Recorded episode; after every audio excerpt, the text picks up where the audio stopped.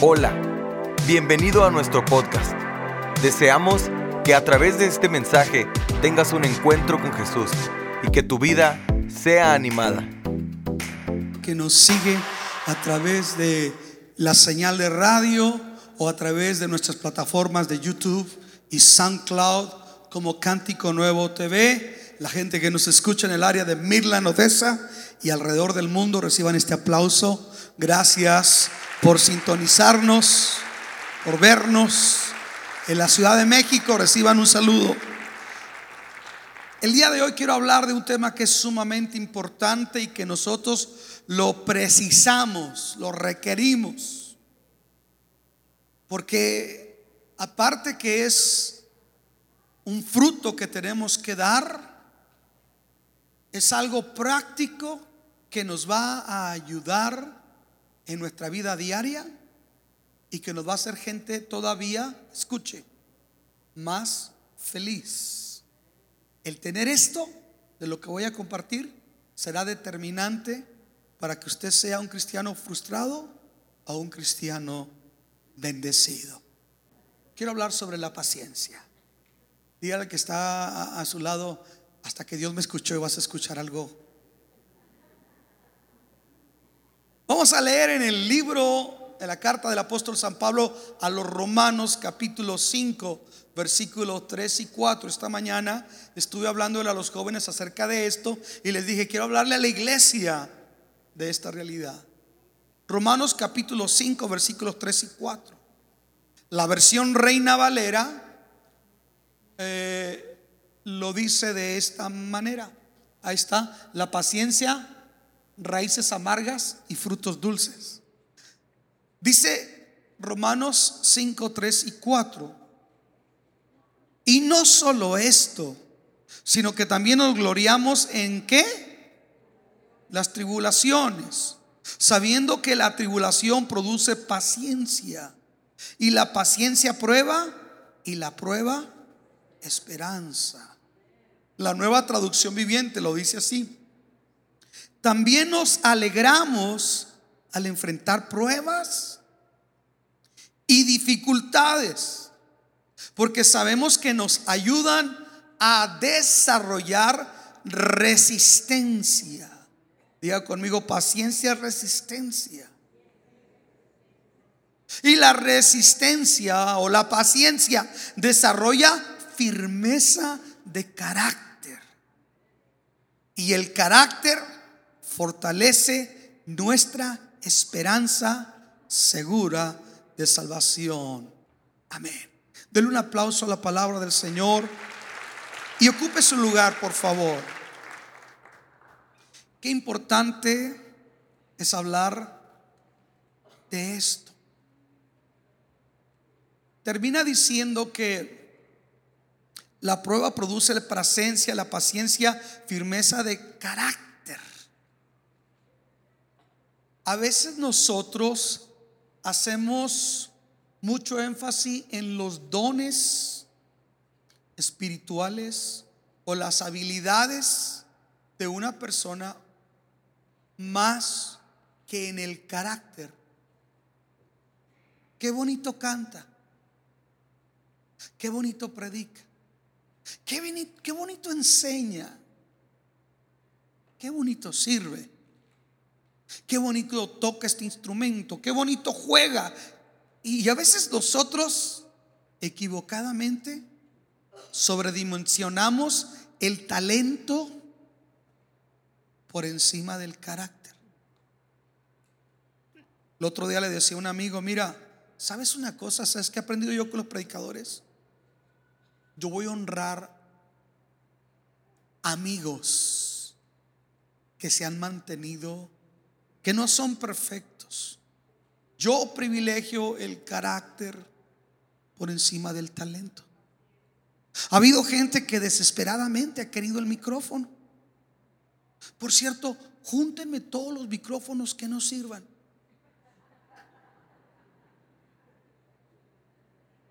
Creo que el regalarle alguno a algunos va a evitar que se vayan de la iglesia.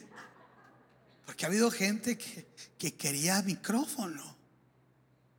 Le digo, mi hijo, pero es que más importante que aquí te transformes mediante el micrófono es tu conducta, tu actitud, que tú seas fiel a Dios.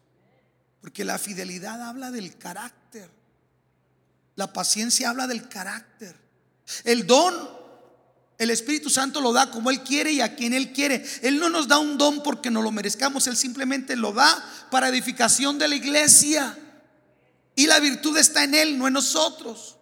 De tal manera que nosotros cometemos un error y lo que tenemos que decir es qué maravilloso usa el Espíritu Santo al hermano para enseñar, para predicar, para cantar. Pero a veces nosotros le damos el crédito a la persona, hermano, qué, qué, tremendo usted predica. No, diga, gloria a Dios, porque usted no nació con eso, pastor. Usted no nació con ese don, hermano, para, para tocar. Eso vino del cielo, se lo dio Dios. Pero mm, mayor que pedir que Dios me use es el fruto del Espíritu, porque el fruto del Espíritu es actuar en consecuencia de lo que creo, de lo que canto o de lo que predico. Y ahí es, y ahí es que batallamos, ahí es que está nuestro talón de Aquiles. A veces cantamos lo que no vivimos. Nos decimos cristianos y no actuamos como cristianos cuando vienen los, las pruebas, las tribulaciones.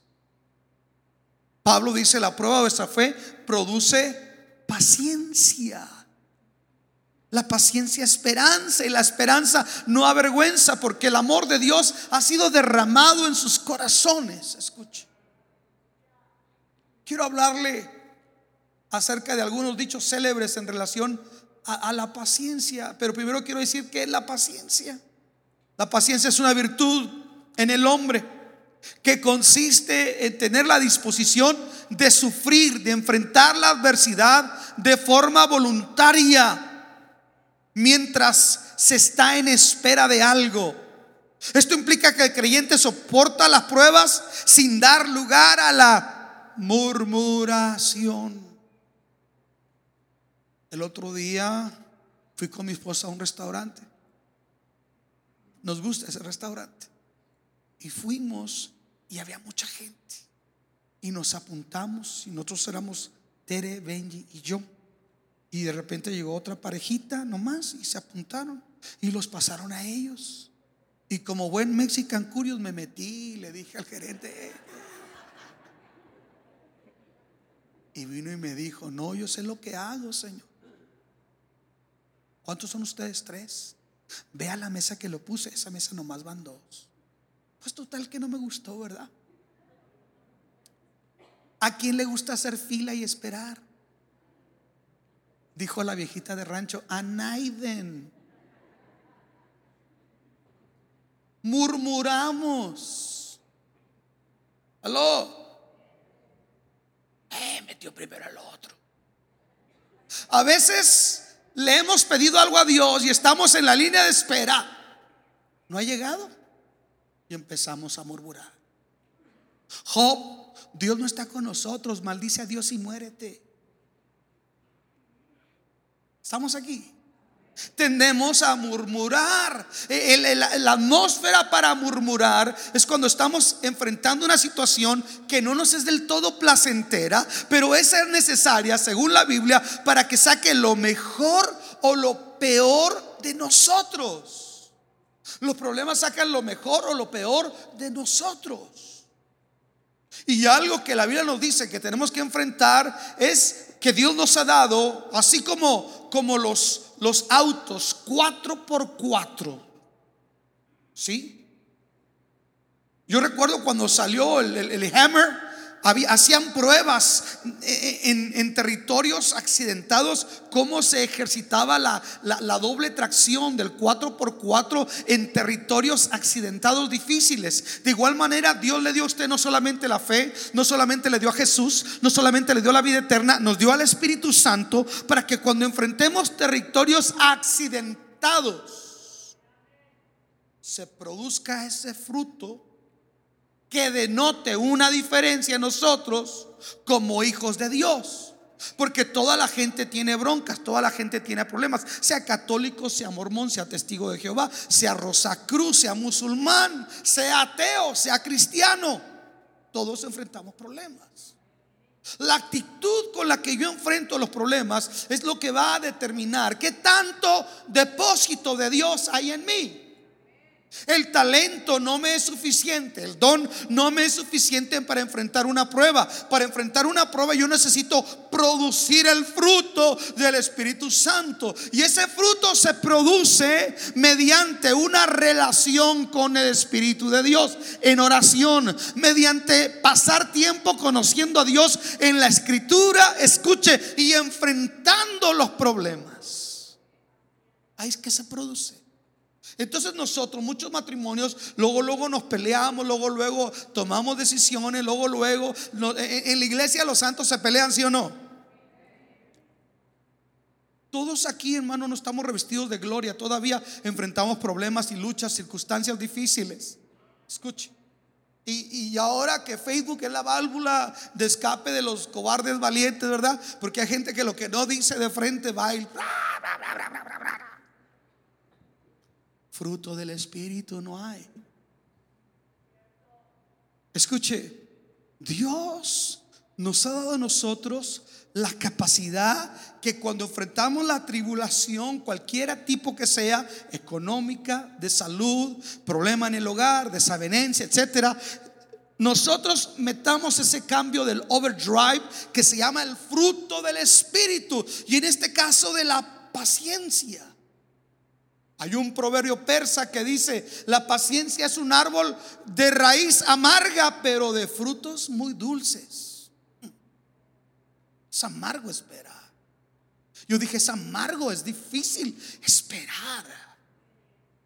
El salmista dijo, fueron mis lágrimas, mi pan de día y de noche. O sea, ¿cómo pasó esperando? Usted puede pasar llorando, amargado el cumplimiento de algo o puede asumir una actitud de fe y de contentamiento y de decir, Dios está en control, no entiendo, no me gusta lo que está pasando, pero una cosa sé, la Biblia dice que a los que aman a Dios, todas las cosas les ayudan a bien. Así es que aunque no me guste, aunque no lo sienta bonito, aunque no se mire alentador el panorama, hoy levanto mis manos y digo, Dios está en control, no me dejará, no me desamparará. Yo creí que le estaba hablando a la iglesia.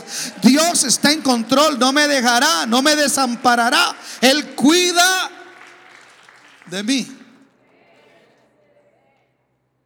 Charles Spurgeon dijo, los discípulos de un Salvador paciente, ellos mismos también deberían de ser pacientes. Una doctrina es la doctrina que se conoce como la paciencia de los santos. O sea, somos un pueblo que tiene fe y tiene esperanza y por ende tiene paciencia. La palabra paciencia en el Nuevo Testamento viene de un vocablo griego que se llama hepumone Jupomone. Y jupomone quiere decir resistencia, aguante, alegre y esperanzado. Resistencia y aguante. Juanito Padrón, póngase de pie, por favor. Estás grabando, ¿verdad? Dale el teléfono a la otra camarógrafa, por favor. Porque hoy tú vas a salir en cámara. Vente, córrele, córrele. Te voy a agarrar, te voy a dar de ilustración. Juanito Padrón, desde que lo conocí yo jovencito, era eh, físico constructivista, ¿verdad? Y todavía, te voy a hacer comercial, hermano. Ahí vamos mochilas. Todavía es entrenador él en el EP Fitness. ¿Tú entiendes qué tan importante es la resistencia para un atleta? Acércate aquí. ¿Qué tan importante es la resistencia para un atleta? Pues mucho porque deriva su desarrollo muscular ayuda a su desarrollo muscular. Entonces, aquí dice que eh, significa en el griego resistencia, pero también dice aguante. Tiene más capacidad de, de aguantar los pesos y las rutinas que se le pone. Resistencia. y aguante, porque eso ayuda a desarrollar. Los cristianos hoy queremos crecer y no queremos resistir y no queremos aguantar. Y a la primera de cambios lo que no le gustó dijo, aquí no hay amor, ya me voy. Ahí en la tele sale un señor que dice que él tiene todo, todo el amor que le sobra.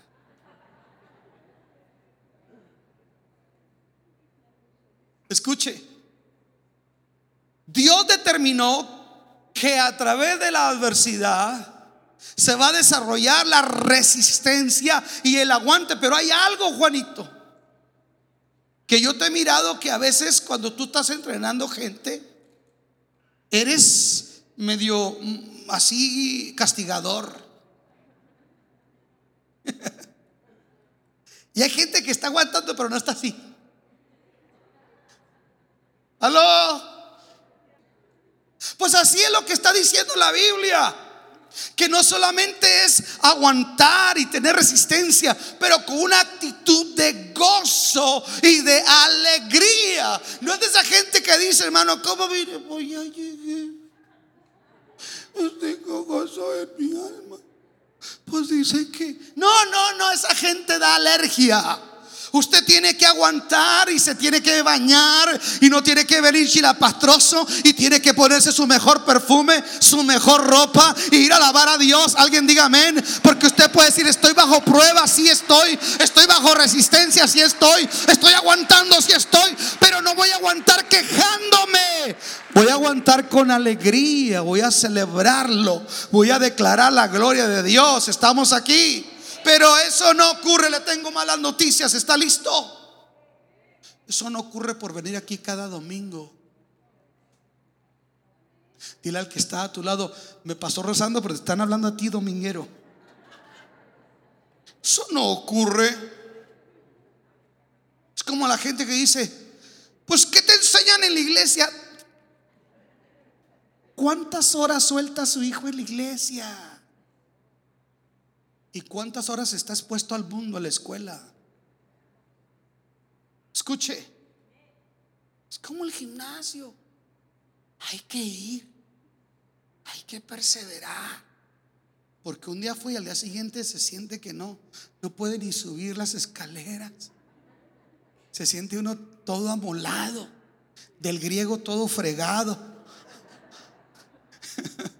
Pero si no se ejercita, no se desarrolla la capacidad muscular, no crece la resistencia, no crece el aguante. Llega el momento donde se da en automático, la gente la hace con alegría. Estamos aquí, disfruta. Hay gente que disfruta. Pero déjenme le digo algo. La razón por la que yo le estoy diciendo esto es porque Dios, la idea de Dios de producir este fruto en nosotros es demostrar que la razón de soportar las pruebas con esta actitud da testimonio de nuestra naturaleza como hijos de Dios. ¿Qué tanto depósito hay de Dios en nosotros? No se sabe aquí el domingo, porque el domingo aquí el más calvo se hace trenzas. Todos somos cristianos aquí el domingo. El domingo aquí el más sambo puede caminar por la cuerda floja y echarse maromas en ella. Pero cuando viene el problema, cuando viene la necesidad, cuando llega el momento de determinar, ¿le soy fiel a Dios o no le soy fiel a Dios? ¿Me mantengo alabando a Dios? ¿O soy como los que dicen, no he ido porque no siento, porque tengo problemas? Es cuando más tienes que venir a la casa del Señor, es cuando más tienes que buscar. Cuando menos sientas es cuando más tienes que sonreír. Porque Dios ha puesto esto, escuche, Dios no nos pide que produzcamos algo que no podemos producir. Si usted tiene a Cristo, usted tiene la vida eterna, el ADN de Dios y el Espíritu Santo, entonces usted está capacitado para producirlo. Escuche, alguien dijo que el, el hablar convence, pero el testimonio arrastra un padre de la iglesia dijo, evangelicemos, evangelicemos y evangelicemos. Y si tenemos que hablar un poco, hagámoslo. Tu familia, tus compañeros del trabajo, de la escuela, eh, miran cómo nos conducimos bajo circunstancias de presión, bajo terrenos accidentados. Y según cómo nosotros actuamos, va a inspirarles o va a desanimarles. Estamos aquí. ¿Va a inspirarles o va a desanimarles? Le digo algo, hermano, que es sumamente importante. Yo no puedo tener paciencia si no tengo la convicción de que Dios está en un perfecto control de todas mis circunstancias. Lo voy a repetir. Yo no puedo tener paciencia si yo no tengo fe de que Dios está en control. Mateo capítulo 6, versículo 26. Vaya en su Biblia. Mateo 6, 26. Dice, miren las aves del cielo que no siembran, ni ciegan, ni allegan en alfolís, y vuestro Padre Celestial las alimenta. ¿No sois vosotros mucho mejores que ellas? ¿Alguien está atravesando situaciones difíciles económicas? ¿Quién no? ¿Quién no? Yo este año he tenido que gastar mucho en médicos. Estoy como la mujer del flujo de sangre. He sufrido mucho de muchos médicos y en muy poco me he aprovechado. Pero a veces he tenido tantas rachas difíciles por mi salud. Ha sido un año difícil. Ha sido un año de predicarme. Ha sido un año de autoconfrontarme. Ha sido un año de decir, vamos a juntar los penis. Ha sido un año, hermano, de, de esperar en el Señor, de tocar puertas, de orar. Y también ha sido un año que ha aparecido mi debilidad, mi flaqueza. Porque soy humano, porque me desespero como cualquier otra. Pero le doy gracias a Dios por la vida de mi esposa, porque a veces me dice, predícate, predícate lo que tú crees. Lo bueno que yo tengo una esposa así. Si fuera la esposa de Job, me diría ya, cierra todo y vámonos, la gente no cambia.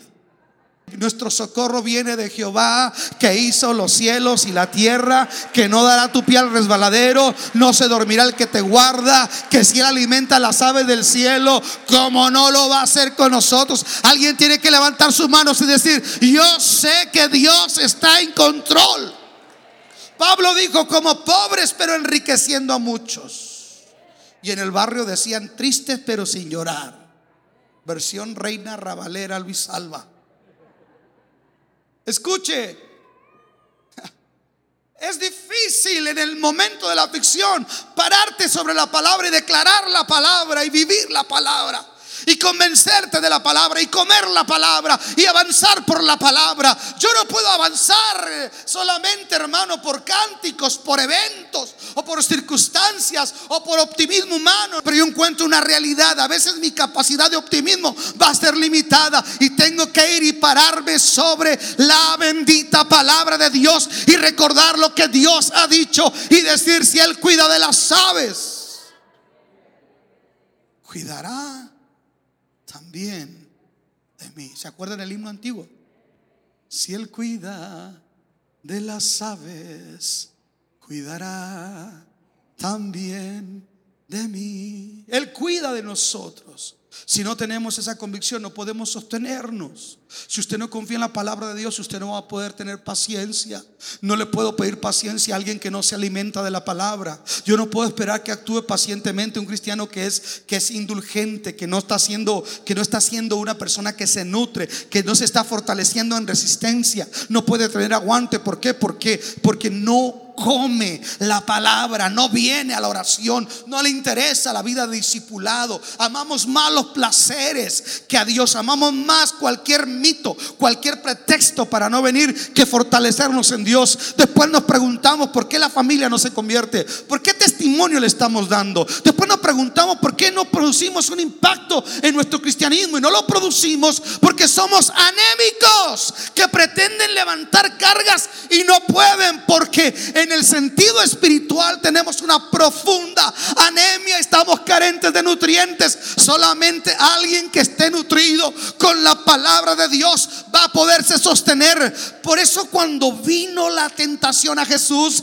Jesús no le dijo, yo tengo optimismo. No, Jesús dijo, escrito está, no solo de pan vivirá el hombre. Escuche, Jesús venció por la palabra.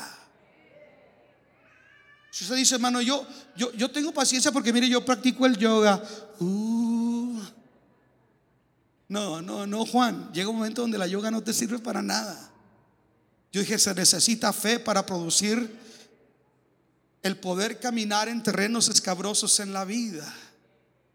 Es tan indispensable la paciencia, mis queridos hermanos. Quiero que vea conmigo, por favor, Lucas capítulo 21, versículo 19.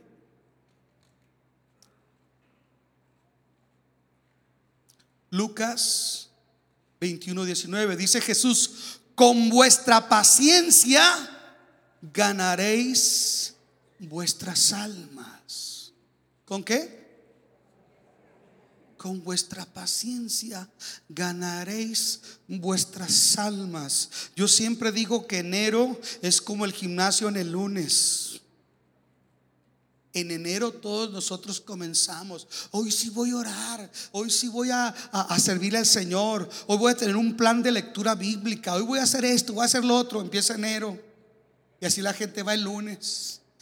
Ya llegan otros días y deja de asistir. Escuche, deja de perseverar. ¿Sabe una cosa? Usted es salvo por gracia. Diga, soy salvo por gracia.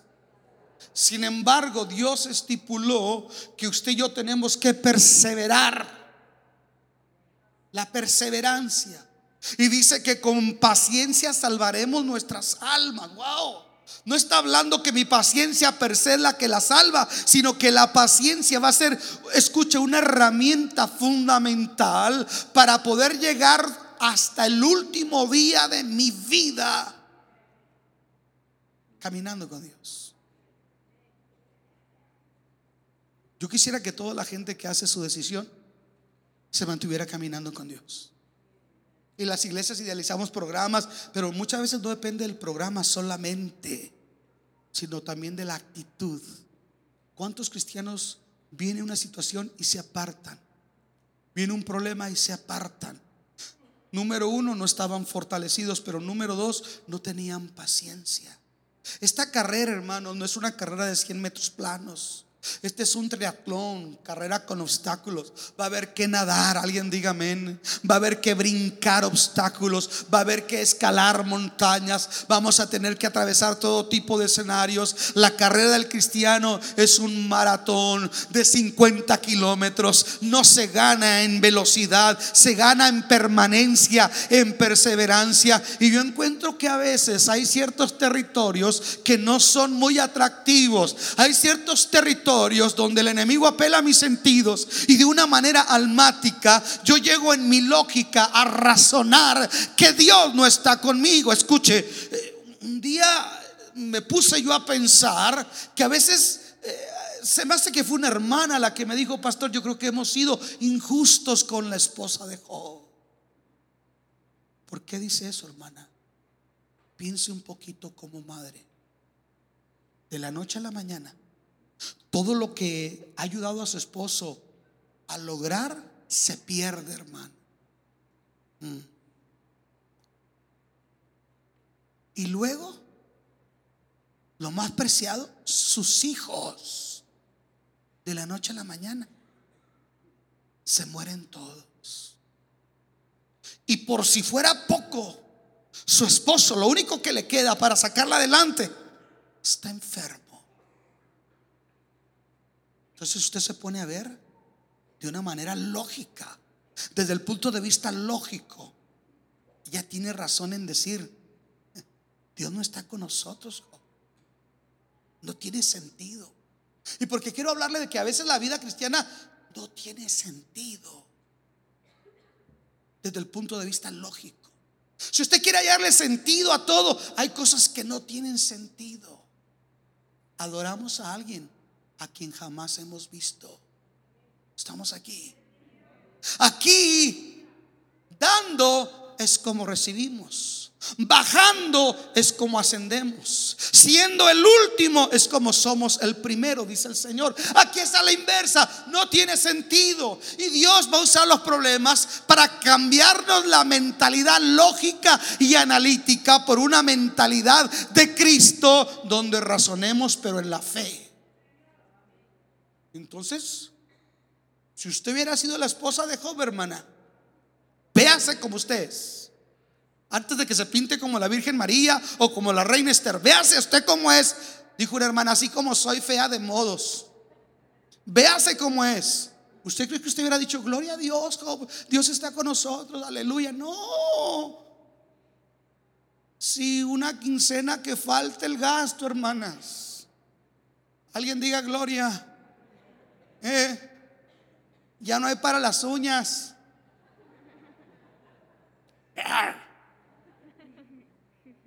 Si se pasa una rachita difícil, quienes están altando ustedes de todos los pagos, cuánto cuesta en la despensa, son ustedes, hermanas. ¿Sí o no? Entonces usted hace como la esposa de Job, que de la noche a la mañana se queda aquí sin nada. Dígame, ¿por qué usted hablaría en lenguas luego, luego? No. Entonces, le agradezco a esta hermana que me hizo entender eso. Y dije, sí es cierto, hermana. Nunca había mirado yo eso. Siempre mirábamos a la esposa de Job como vieja incrédula y condenada. Pero no. Considerándose usted en los zapatos de ella, uno dice, no se crea. No la tenía tan fácil la señora estamos aquí, pero Dios va a usar la adversidad, Dios va a usar los escenarios difíciles para formarnos, porque dice que la prueba de nuestra fe va a producir resistencia. Diga, tengo que resistir. Levanta tus manos y di, tengo que resistir. El mismo Job que nosotros lo vemos de repente alabando a Dios. Jehová dio, Jehová quitó, sea el nombre de Jehová bendito. El mismo Job que le dice, mujer, has hablado como la más fatua, dicho en mi idioma como la más burra, has actuado fatuamente, has hablado fatua y locamente. Ese mismo Job, más adelante, reniega contra Dios y maldice el día que nació. Y dice que mejor le hubiera sido mejor ser un abortivo. Y algo me gusta a mí de, la Biblia es que la Biblia no tiene reparo, Dios no tiene inseguridad en mostrarme el lado débil y vulnerable de los hombres de Dios. Veo un Noé que se embriaga, veo un Abraham que miente, veo un Moisés que se enoja y le, le pega a la roca. Veo un Jeremías emocionista y llorón. Veo un Isaías que no que tiene temor. Veo toda la vulnerabilidad y veo un Job que de repente está entusiasmado, pero de repente Dios se desdibuja en su panorama y asume una actitud derrotista y fatalista.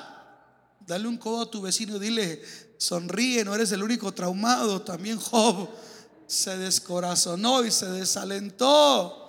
Estamos aquí, iglesia. Sin embargo, nosotros tenemos una esperanza. Quiero que vea conmigo Santiago capítulo 5, versículos 7 y 9. Dice, por tanto, hermanos, tened paciencia. Santiago 5, 7. Por tanto, hermanos, tened que. ¿Hasta cuándo? Hasta la venida del Señor escuche, la venida del Señor puede ser en 20 años o puede ser que a lo mejor usted lo estamos cafeteando mañana. Esa puede ser la venida del Señor. ¿Sí? Su venida del Señor está es cuando usted ya colgó los tenis y le cantamos cuando allá se pase lista. ¿Ok? Tener paciencia hasta la venida del Señor. Y lo dice, mirad cómo el labrador espera el precioso fruto de la tierra aguardando con paciencia hasta que reciba la lluvia temprana y la lluvia tardía. Tened también vosotros paciencia y afirmar vuestros corazones porque la venida del Señor está cerca. Quiero que vea esto. ¿Cuántos de ustedes, hermanos, han trabajado en el campo? Levante su mano. ¿Quién, levante su mano, por favor. ¿Quién ha trabajado en el campo? ¿Por temporal, hermano, o de riego? Temporal. Entonces usted entiende ese versículo. Porque el, la agricultura de riego, pues ahí va un río, un canal. Pero la de temporal, se tiene que sembrar la semilla con fe de que va a venir una lluvia que se llama la lluvia temprana. Y va a venir la lluvia tardía. Y es una dependencia total y absoluta en el cielo. Curiosamente la gente que, fíjese qué curioso, curiosa gente, la gente intelectual hoy que dice que no hay que diezmar bajo la gracia, no es gente que defiende decir, bueno, vamos a darle el 15 o el 20. Siempre el móvil detrás de, detrás es la mediocridad y la mediocridad viene acompañada de la falta de fe y la falta de fe viene acompañada de la ignorancia y el Señor dijo, mi pueblo pereció porque le faltó conocimiento. Estamos aquí, pero el pueblo de Israel, hermano, es un pueblo que sabe en esa analogía que da Santiago esperar en la lluvia temprana y la lluvia tardía y dice que el agricultor viene y pone la semilla con esperanza. Wow. Somos, la semilla representa nuestros sueños. Yo dije, la semilla representa nuestros sueños, nuestros proyectos. Si alguien tiene que tener proyectos, si alguien tiene que tener sueños, somos nosotros, iglesia. Si alguien tiene que tener aspiraciones de salir adelante, somos nosotros.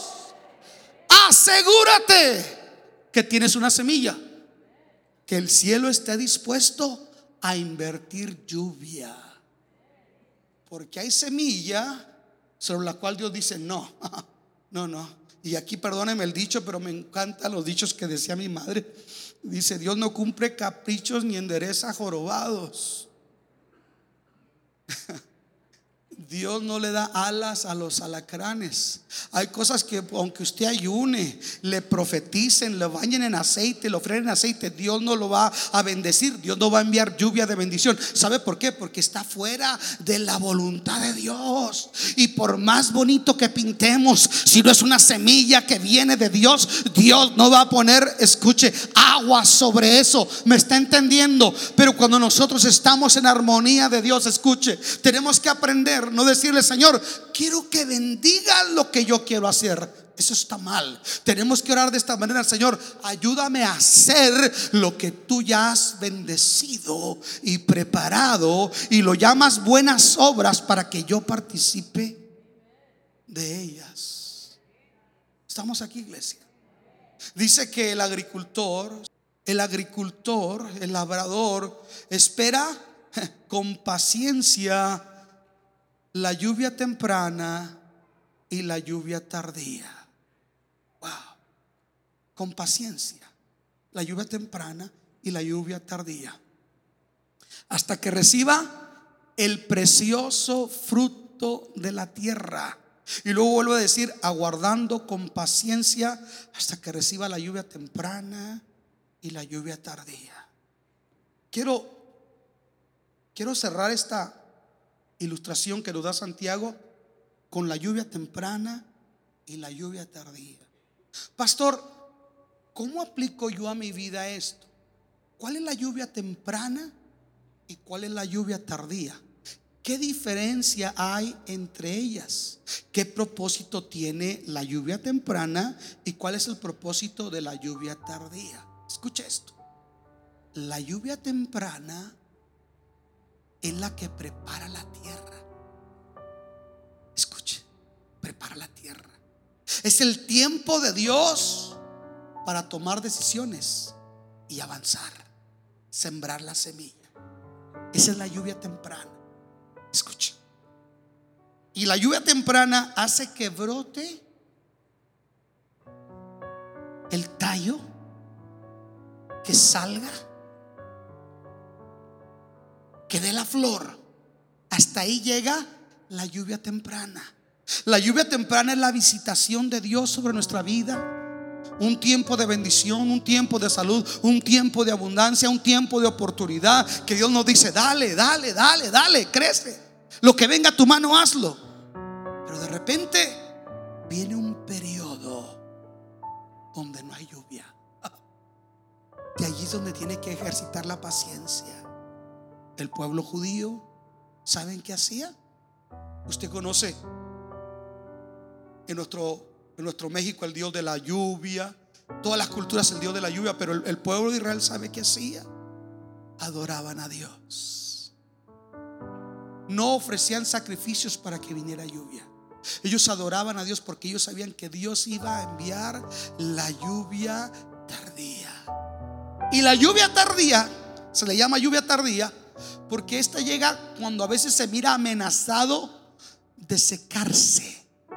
Pareciera que se va a perder la cosecha por falta de agua. Sin embargo, llega la lluvia que recuerda la fidelidad de Dios y esa es la que hace que el fruto madure y se fortalezca. Estamos aquí. Tal vez experimentaste la lluvia temprana. Pero ahorita estás en el inter entre la lluvia temprana y la lluvia tardía. Y es difícil esperar. Y es difícil ver que se acumulan los gastos. Y es difícil esperar y ver que has orado y no ha ocurrido lo que debería ocurrir en tu vida, en tu familia. Y ahí es donde muchos desertan de la fe. Ahí es donde Pablo dice, nosotros no somos de los que retroceden. Para los mexicoamericanos de los que cuitean. Don't quit. No desertes. No mires para atrás. Sostente. Alguien diga amén. Sostente. Porque el cielo va a tronar. Alguien diga amén. Porque se van a formar lluvias. Aunque todo tu alrededor parezca desierto. Aunque aparentemente la higuera no florezca. Detente. Dios está cocinando para nosotros. Dios va a enviar la lluvia tardía en su momento. ¿Sabes cuándo va a llegar? Cuando todo parezca perdido. Cuando se acaben tus fuerzas. Cuando esperanza no hay. Dios dice que aunque nosotros fuéramos infieles, Él permanece fiel. Me están dando ganas de predicar. Yo dije, Él permanece fiel. No depende, no depende de tu criterio, no depende de tus circunstancias, no depende de la opinión de otros. Depende de que Él juró por su nombre que aunque nosotros fuéramos infieles, Él permanece fiel. Todo lo que tenemos que hacer es esperar con paciencia el cumplimiento de lo que Dios,